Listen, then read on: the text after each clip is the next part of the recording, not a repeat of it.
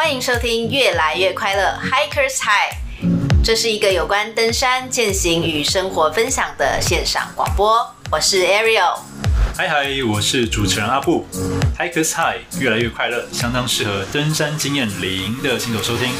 老鸟在这边也可以听到关于山难议题、靠背山友与向导检定的心得分享。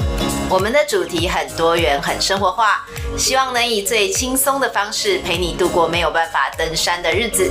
让我们在山下跟大家一起越来越快乐。那我们继续下一看。好啊。下一趴就是有关登山救援的部分的成本支付，还有登山险中间可不可以做一些连接？是这这件事情，基本上现在就是刚刚也前提摘要的时候也有提到，就是现在在搜救的部分啊，理论上是应该要收费，但是实际上却又好像又都没有收费。那这样收费与不收费的这个标准啊，就是大家是很难去界定跟拿捏。嗯、那我们这边，我这边是曾经有想过说，为什么不让登山的人，我们都强制他要保险？嗯，那如果是这样子的话，那这个保险公司他就会去审查这个登山者的资格。嗯，如果说他是一个乖宝宝的话，那他的保险费就很低嘛。那他如果是一个很常常会使用这个登山救援资源的人，嗯它的保费就会变得很高。嗯，那当真的要出动救援的时候，出动了救援之后呢，这个负责理赔的公司也是保险公司。这样子的话，就不比较不会有诶用到纳税人的钱，或者是要当事人直接自己支付等等这样子的问题。我我是这样子想，但是我不知道为什么就是没有办法执行说强制登山要保险这件事情。嗯嗯。这个登山险就是您刚刚讲的登山综合保险，它是什么时候开始有这样子的产品？可以有这个产品哦，有这个产品应该一阵子了嘛，对不对？对，但是也是这几年的事情哦，因为之前是只有旅游险，对，只有旅行险。哦，OK，对，就旅游归旅游啦。那登山包含什么搜救啊，什么之类的？对对对，okay. 这个是在近几年，好像五六年前吧。对，okay. 也不是很很久以前就有的东西。然后你的意思是说，好比说现在苗栗、台中、花莲、南投说要保险吗？对。那你现在的问题说，怎么样推广到其他县市，还是说这四个县市的自治条例你要怎么加强？应该是说，我我自己的疑问是说，为什么不能强制？要登山的人都要保险，然后这样子的话，如果真的他去动用这些救难的资源的时候，就由保险公司来支付，就不会有现在大家诟病的，就是说，哎，为什么他出动了资源，然后却不用付钱？因为到最后如果有保险，就是会有人付钱。像花莲，它是有这个条件嘛？那就是必须要保险嘛？那没有保险或者没有申请入山什么，那真的出动资源的时候，它不是可以开发吗？对，但是实际上花莲县政府不太会，譬如说我今年出动十趟直升机，我十趟都跟山难者索赔，几乎是不会的。那从你的角度看来，他有些索赔，有些没有，是为什么？因为这个钱不是花莲县政府出的，他定了这个法条，但是实际上。支出这些油钱什么的，是国国防部理解理解。对，个人听过一些前辈或者是立法委员说法，就是说，哎，国防部就是有这个预算，预算他没有花掉，反而说不定明年会被砍预算或什么。那如果这个说法对，那其实呃，行政院什么事也不能做，应该是立法院要把这笔预算砍掉，这个对不对？就就自动达成你要的效果。对，但我又不希望就是我们的搜救能量用在这些。呃，我直接说白一点，就白目登山客上，然后这些白目登山客又不用付出任何代价，嗯，我觉得这是错的。但是这个到底什么是对，什么是错，什么是夸张，什么是不夸张，这个界定，嗯，我不确定说是不是能够由政府来做一个，就是说好这样子，后面都是很夸张的，我会索赔。那那样子前面的这样 OK，就是你合理的使用呃这些救难资源，就是我不知道政府适不适合当一个这样的角色。那如果政府不适合的话，意思就是说，它应该是要么全部都开发，要么全部都不开发。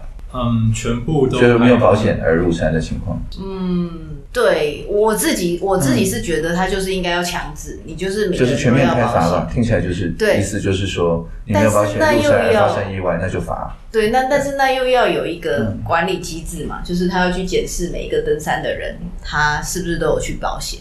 那因为我自己那当时会有这个想法，就是因为在大概两年前吧，还是一年前开始，那个 U Bike 它都有帮所有的使用者保险。啊，真的哦。嗯，你要去登录 U Bike。所以如果我骑 U Bike 在路上遇到车祸，对，U Bike 会帮你理赔给另外一个人。真的假的？对，像我像我有一次就是骑 U Bike 被机车撞到，然后呃，但是双方都倒了。嗯、那所以说那个时候，呃，警察他就跟我说，那你打电话跟 U Bike 讲，如果这个机车骑士有受伤，那这个机车骑士的医疗费会由 U Bike。对，那叫第三人责任险。对对对对对，嗯、所以说我我那时候就想到，哎，为什么连就是像这么多人在用的这种 U Bike 都可以有这样子的一个保险，为什么登山不能有一个强制的？不过登山不会有第三人责任吧？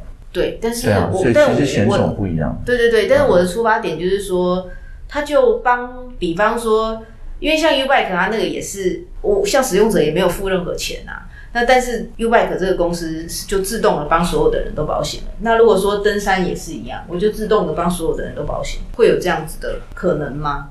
你刚刚说的自动其实有一个小小的漏洞，因为你去 B 的时候，你有做 B，然后你 B 这张卡是你的。嗯对，但是但是我们要去爬山要保险的话，除非有个像卡的东西可以去逼一下，去认证一下，不然的话可以啊，我们就用那个健保卡啊之类的。我的意思就是说，为什么不跟保险做？因为因为这个推到极致，就会变成登山的意外都有健保给付。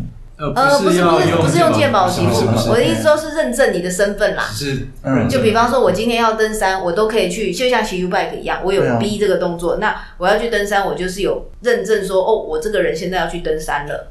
然后这边交保费。但是我听起来的意思仍然是因为这是强制险。嗯，对，那所以呃，其实不管你 B 不 B，只要在山上发生这个问题等等，重点还是这个保费要怎么计算。的这个问题啊，对对对，保费对，那这个保保费基本上只有两种嘛，一种是由国家来做庄嘛，由国家赔，由国家收保费，那个就是全民健保，by the way。对，那但是另外一种就是说，没有你在投保的时候可以选保险公司，每家的计算方法不一样，那是一个竞争的市场。像现在登山综合险，对，就是这样嘛。那听起来你们的想法是只要有投保就好，而没有管它是哪一家保险公司，所以比较还是不是国家经营的社会保险，而是。是比较市场经营的这种保险，对对对，对。那所以这个情况下，其实呃，我听起来的意思就是，如果没有保险的话，只要有一个一致性的财阀方式，就可以往这个方向促成了。嗯，就是说，因为听起来这个后面的问题是，它有呃定财罚，好比像说没有保险要罚五一万到五万。那但是呃，有些地方政府听你们的讲法是说没有罚，或者是说选择性的罚，或者只挑里面一点点罚。所以听起来应该是说要有一个嗯很明显的规则，就是说一定罚，然后第一次罚一万，然后两万、三万、四万、五万，累进制，对，之类，就是因为因为因为这样子才没有任何人情压力嘛，就是完全只看你你犯了几次，嗯，那我来决定罚多少。那这个时候当他罚到五万的时候，他就会觉得我如果每次被抓到都要罚五万，那我为什么不干脆去保险算了呢？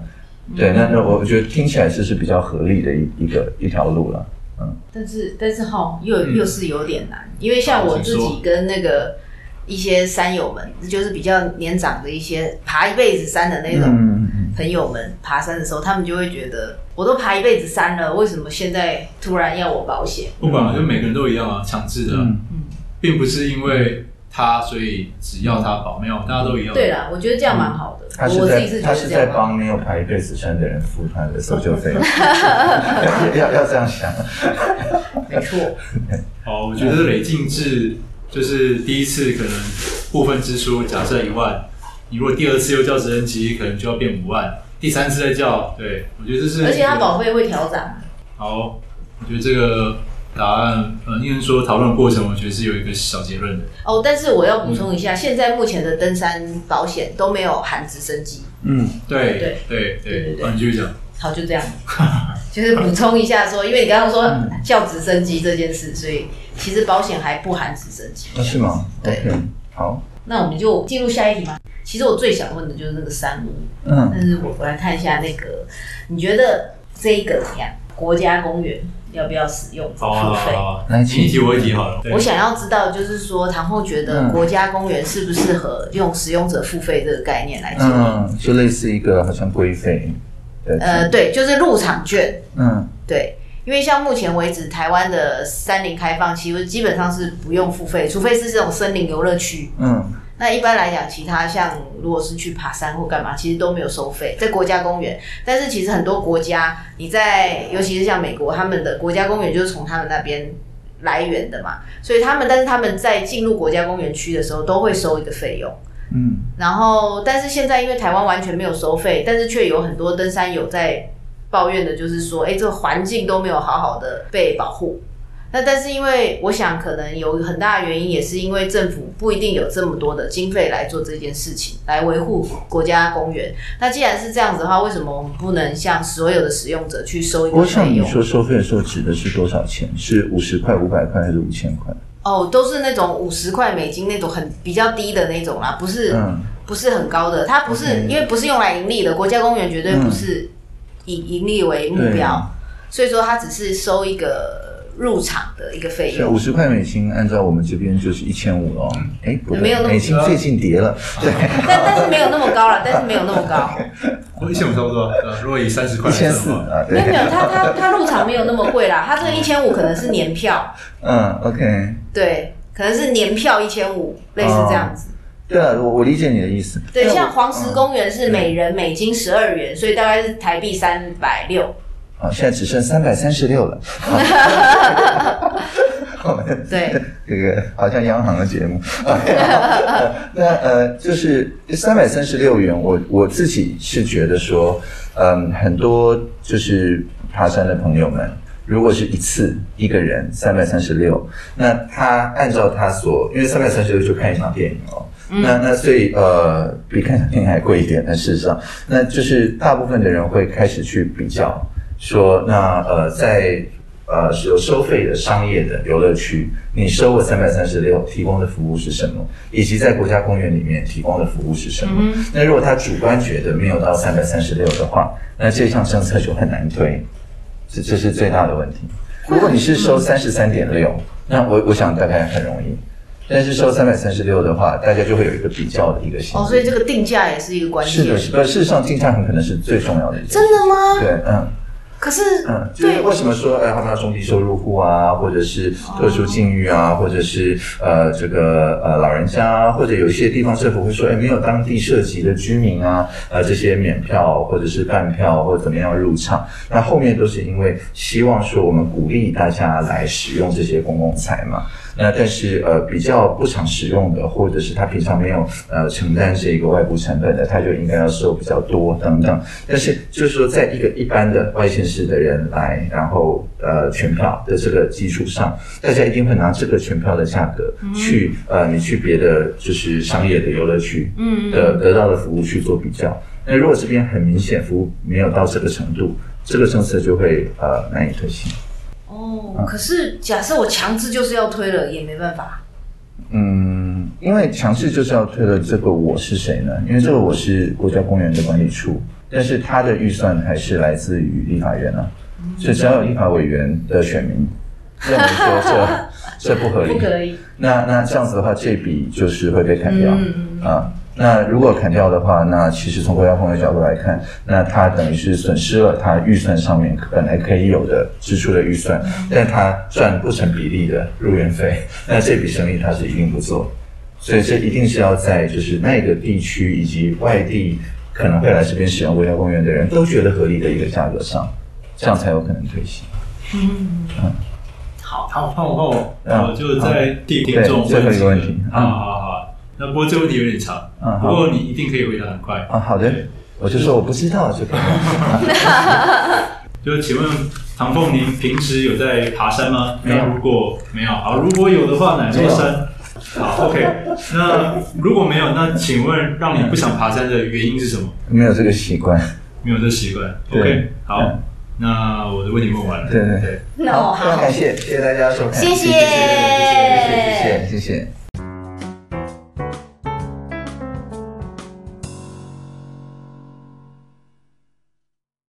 嗯，因为就怕听众觉得我们唐凤的第二集太水，所以就是特意的紧急补录了新闻即时报。那我们就先来推广最近最夯的登山的纪录片《群山之岛与不会死的，不是。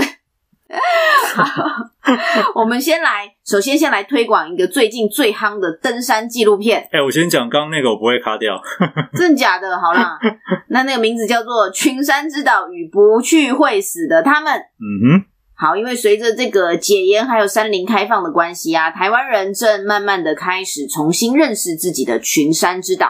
那山岳上呢，不只是视觉上看来恢宏的地景，行走山径也是身体亲密与土地的认同过程。在古道上与原住民的自然文化交汇，会带来心灵的冲撞，打开视野，凝视野生动植物，描摹它们的体态以及生长的轨迹，也可扭转平地生活中心主义的偏见。嗯哼，群山之岛这个节目在我们录制的上一周。一月的，我看一看，二月二十五。哦，sorry，二月二十五，对，二月二十五。然后是第一集有三条鱼首播，顺便跟我们听众说一声，我们从二二五之后的连续三周或四周，每周四我们会在 Clubhouse 开一个算是首播的聊天室。对，那就是跟大家一起看电视啦。我们那天都不会在聊天室里面说什么话或发表什么意见，除非在影片结束之后。如果你有很想要跟大家分享的心得，当然可以在聊天室当中提出来。那不然的话呢，那一天就是单纯陪大家一起看电视。嗯哼。那这个纪录片呢，其实简单跟大家说一下，我相信那么夯，应该大家都知道了啦。它基本上就是在公视上面播出。那从二月二十五号开始的每周四晚上九点，在公共电视台会首播，然后在公视加。四 K 的也会上映，就是你如果家里没有公式，或者你没有第四台，你在网络上也可以跟大家一起看。我请教一下，你上个礼拜你是用什么东西看？是用 YouTube 看还是公式加？我是用公式加。那个需要注册吗？要要要要，可是你用 Facebook 还是 Google 就可以直接登录了哦，就是它可以带你的资料进去，就可以直接注册。那基本上这个影片呢，是由导演。Howard 陈继浩陈导演呢，然后还有制作人詹伟雄詹先生，然后还有四位登山的年轻人所主演。那主演的第一集呢，就是已经刚刚才播过的三条鱼，然后第二集会是原值八千张，好，然后第三位呢就是郭雄，第四位就是普鲁图。好，那这四位年轻人呢，他们其实都其实认识他们的人都知道，他们是在虽然在不同的时间认识山林，但是都非常的热爱台湾这片土地，然后以不同的方式接受这个山的召唤。嗯、然后现在呢，他们都算是以山为职业的职业人，嗯，可以这么说。所以说，反正这四部片我们目前也只看了第一部啊，那接下来的三部我们也很期待，然后也希望有机会呢。在每个每周四晚上，就可以跟大家一起在聊天室里面一起看公视首播的登山纪录片。那之后，如果大家节目播出的时候刚好没空，没关系，他在公视的网页上都还可以看一阵子。那之后会不会下架，这我也不是很清楚。但是如果反正大家现在有空的时间，就可以把握机会，然后去看一下这个纪录片。每一个纪录片大概不会超过一小时。然后拍的质感，第至少第一集我看起来我是觉得很棒，所以也跟大家在这里宣传推广一下。而且首播都完全没有广告，可以一口气看完，看得其实还蛮爽的。好，好，关于这个首播的心得，我觉得可以等我们四集全部看完了，再跟各位听众做分享。对，再开个节目跟大家说一下我们的心得。那我们现在今天录制的时间呢是二月二十八号，好，所以说其实这两天呢、啊。因为连假的关系，诶突然登山新闻暴增诶，嗯，真的。对，那我们就举出几个我们觉得印象比较深刻的。好，那我先来讲第一个，第一则新闻是登山意外暴增，网络纠团占了其中的七成四。嗯哼。那南投县消防局指出，最近有一个失联的黄姓山友，二月二十六号在俊大山，他跟网络自主团一起去爬，但后来一行人返回登山口的时候，才发现这个黄女失联，没有跟上。那这个队伍才赶快紧急的求救报案。呃，据我所知啦，这个黄女已经不幸罹难了，死因是因为坠落造成撞击致死，不是因为失温。从他们的队友报案到寻获遗体，大概只有经历一天而已，就一天就找到了，就是等于说一报案马上出动救援，然后很不幸的就是找到的时候就已经往生了这样子。这边有一个这个背景资料，稍微跟大家补充一下，就是从去年二零二零年登山事故中有五百六十三人，五百六十三人之中呢，有所谓的揪团登山自主的团，就占了其中的四百一十四人，占全部事故的七成四。那原因在于揪团呢，大部分只会把注意力放在费用的分摊，队员彼此之间不熟悉，而且登山的素质参差不齐。容易出现脱队落单、迷路等意外发生。这一次的郡大山发生的意外其实也是一样，所以、嗯、呃，消防人员就呼吁山友们一定要建立团进团出的观念，呃，才能够把这种意外降到最低。对，但是我必须老实讲啊，虽然说消防人员有希望山友们要这个团进团出，不过针对揪团的部分。要大家团进团出，可能真的是有一点困难。所以说我这边是建议，因为现在我们有发现，在 LINE 上面有很多群组，它是专门用来揪团的。对，那里面呢就有很多呃揪团的人，他其实不管你是参加团，或者是你是主揪，都会需要你填写一些自己的登山基础资料。嗯，那我是建议啊，各位山友千万不要在这个资料上面作假。你不要觉得自己哦，只有登过两座山，平常没有登过什么白月，所以不好意思写，然后写了一些不正确的资料。我觉得这个就是千万不要这样。你即便没跟大家一起去登山都没关系，但是你如果登记了不实资料，然后让大家觉得诶你还蛮厉害的，OK 啊，可以带着你一起去，结果你的登山脚程跟不上大家，然后大家又跟你不熟。老实说，一团七个人，你如果走在最后面，你真的自己掉了，人家都不知道你不见了。嗯。所以说，像这个案子啊，就是发现说，诶，其实当时的呃晚上五点半的时候，大家都已经下山了，才发现最后一个人消失了。嗯。你等于说，在过程当中，诶，根本没有人发现说少了一个队友。所以说，在网络上揪团，真的会因为大家都不认识你，然后也不知道你的状况如何。所以可能会觉得，哎，你一个人搞不好 OK，即便你消失了，大家搞不好也都觉得没关系哦。所以说，在这个参团之前，一定请务必告诉其他团员你的状况，而且是要详实禀报。然后另外一点就是，我会建议主揪可以准备一个，呃，准备两支无线电，嗯哼，可调频率式的，就是走在前面的人一支无线电，那落单的或最后一个他手上拿另外一支。如果你们真的要猜对的话，让后面的队伍跟前面的队伍还是可以保持联系。我觉得这个很好啦。可是，如果我是主揪，我也不会去准备这个东西。你说，因为大家就是因为钱想省费用，所以才会揪团，就不会想再花钱买无线电，是这个意思吗？这也是一点啦。但是，就是对我来讲，我会觉得，如果我是主揪，我真的会觉得，为什么我要负责你的安危啊？说的也是，我只是。他平摊车钱呐、啊，我本来就没有想要负责你的安全，所以真的再强调一次，就是除非你们真的是熟识的朋友，不然的话，你的自己的安全真的要自己负责。嗯哼，OK，嗯，好，同意。对，这个新闻讲到一个段落，再来一个新闻。好，好，最近呢，因为刚好是碰到连假嘛，结果呢，就有网络上有媒体爆出来，有很多民众假借登山之名闯关上武岭赏樱。好，这是二二八的时候的新闻哦。那这是怎么样一个故事呢？就是说，因为今年的武林农场樱花大爆发，然后天气又好，再加上疫情不能出国，所以民众呢，当然就疯狂的去武林农场这边赏樱。嗯，那武林农场它其实就有提前就有公告，它有一些交通管制措施。那你如果没有订房，你又没有取得这个车辆通行证，那你就不能够擅自的开车入园。所以呢，就发现有一些民众呢，他就假借登山的名义，然后向雪霸国家公园申请这个呃入园，然后占用这个高山山屋的床位。嗯，因为你一旦有了床位啊，你就可以进入这个武林这边赏花。所以说，他们就取得了车辆的通行证，然后就到武林看樱花。然后就发现说，哎，结果山屋根本没人去住，就发现有超过一百个人，应该说将近一百个人都有这样子的违规状况。所以说，学霸国家公园管理处呢，就把这些违规申请山屋的人停权半年处分。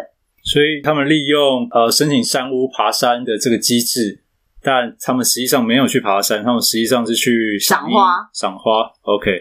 嗯，你觉得政府的处分你觉得够力吗？够吗？我觉得不够诶，因为他只停权半年嘛。然后，因为其实我们知道，像七卡山庄还有三六九。那个三屋的床位很难抢。我觉得七卡还好，三六九超难。对，所以其实很难抢。那大家都一起去抢，结果那些要赏花的人都没有去住，真的是还蛮浪费资源的哎。嗯，对啊，我的感觉跟你一样，就是这个处分有点不痛不痒，因为他们这些去赏花的，他就想说，哎、欸，没车，我又不爬山，停权我半年，我根本就没关系。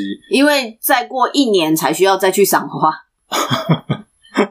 对，没错。所以这让我我会记在心里面啊，就是可能樱花季节的时候就不要去去爬雪霸。可能会被就是小白去去卡了位置，你可能因为这样子抢不到山屋而临时被迫改行程。没错，好，好，OK，那连假期间就跟大家更新这两则新闻。那希望听众也可以多给我们一些回馈，如果喜欢这样新闻插播，或者是喜欢的是人物采访，也欢迎大家到 FB 或者是啊苹果 Apple Podcast 跟我们做回应跟留言，谢谢。拜拜，拜拜。如果喜欢我们的频道，请按下订阅、分享。不喜欢的话，也请分享给讨厌的人来互相伤害。Anyway，有任何的问题想要我们讲的主题，请留言在越来越快乐的 FB 粉丝团。那就下次见喽，拜。